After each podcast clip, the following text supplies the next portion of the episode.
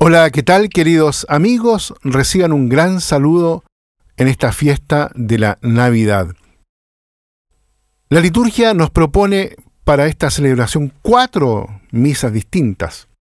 La de las vísperas, la de la medianoche, la de los pastores y la misa del día. Y cada una con un evangelio distinto. Por eso esta reflexión que voy a realizar en este domingo está más centrada en el evangelio de la misa de la medianoche, pero que tiene también un colorido y una convergencia con las otras tres Eucaristías. Ahí en el Evangelio de Lucas nos dice, hoy os ha nacido un Salvador. Desde hace, podríamos decir, 20 siglos brota del corazón de la iglesia este alegre anuncio. En la noche santa, el ángel lo repite a nosotros, hombres y mujeres de este tiempo. No teman, pues les anuncio una gran alegría. Les ha nacido hoy en la ciudad de David un Salvador. Nos hemos preparado a acoger estas bellas palabras durante cuatro semanas en el tiempo del Adviento. En ellas se actualiza, podríamos decir, el hoy de nuestra redención, el hoy de nuestra salvación. En esta hora, el hoy resuena con un tono singular, ya que no se trata solo del recuerdo del nacimiento del Salvador. Ese hoy es una verdad profunda, hoy el Señor vuelve a ser regalado por Dios nuestro Padre a cada uno de nosotros. Por lo tanto, estamos invitados a unirnos espiritualmente a ese momento singular de la historia en la cual Dios se hizo carne por nosotros, donde Él asumió toda nuestra naturaleza humana en esa expresión y el verbo se hizo carne y habitó entre nosotros. Así es, el Hijo de Dios, la palabra del Padre, el Verbo, de la misma naturaleza del Padre, como dice el credo, Dios de Dios y luz de luz, quien ha sido engendrado eternamente por el Padre, ha tomado cuerpo de la Virgen y asumió nuestra naturaleza humana. Es decir, nació en el tiempo. Aquel que es engendrado en la eternidad desde el seno del Padre, ahora nace en el tiempo. ¡Qué hermoso! Dios entra en la historia humana. El incomparable hoy eterno de Dios se ha hecho presente en las vicisitudes cotidianas del hombre. Por lo tanto, nos postramos ante el Hijo de Dios y nos unimos espiritualmente al asombro, al silencio, a la admiración de María y de José. Adorando a Cristo, nacido en una gruta, asumimos la fe llena de sorpresa también de aquellos pastores. Experimentamos su mismo asombro, su misma admiración, su gozo, su alegría.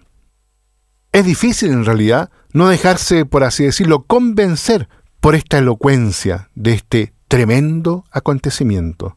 Nos quedamos simplemente en silencio.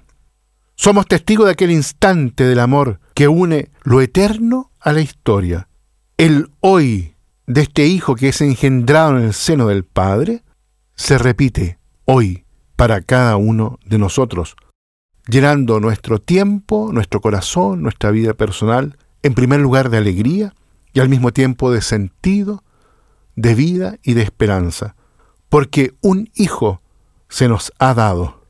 Sobre sus hombros la señal del principado, como dice el profeta Isaías ante este verbo encarnado, ponemos la alegría y al mismo tiempo también nuestros miedos, nuestras esperanzas, nuestras lágrimas, nuestros gozos más profundos. Solo en Cristo Jesús encuentra su verdadera luz el misterio más profundo de nuestra humanidad, de la humanidad de cada uno de nosotros. Con el apóstol Pablo meditamos que en Belén ha aparecido la gracia de Dios, portadora de salvación para todos los hombres, como dice ahí en su carta a Tito. Por esta razón, en la noche de la Navidad resuenan cantos de alegría en todos los rincones del mundo, en todos los idiomas, en todas las lenguas. En esta noche de ternura, de cercanía, de misericordia, de asombro, ante nuestros ojos se realiza lo que el Evangelio proclama. Tanto amó Dios al mundo que dio a su Hijo único, para que todo el que crea en Él tenga vida. Así es, se trata de su Hijo unigénito, el Cristo, el Mesías, el unigénito del Dios vivo, venido y nacido para nosotros en la gruta de Belén. Después de tantos años, dos mil años, nuestro corazón sigue expectante y nos ponemos de rodillas frente a este gran acontecimiento, único e irrepetible. Por eso, queridos amigos, los invito para que en esta noche santa y en estos días santos de la Navidad podamos nosotros abrir el corazón para dejarnos justamente regalar por esta experiencia inundante de esta luz que nos regala el Señor que nace por nosotros y se nos muestra y se nos regala la fragilidad de un niño recién nacido. La palabra hecha carne. Pidámosle a la Virgen que nos preste, por así decirlo, su corazón y su mirada para poder contemplarlo y adorarlo. Pidámosle a San José que nos permita tener esa misma fe que él tuvo, que lo invitó a mirar más allá justamente de sus propios límites. Que el Señor nos bendiga a todos y a cada uno. Feliz Navidad.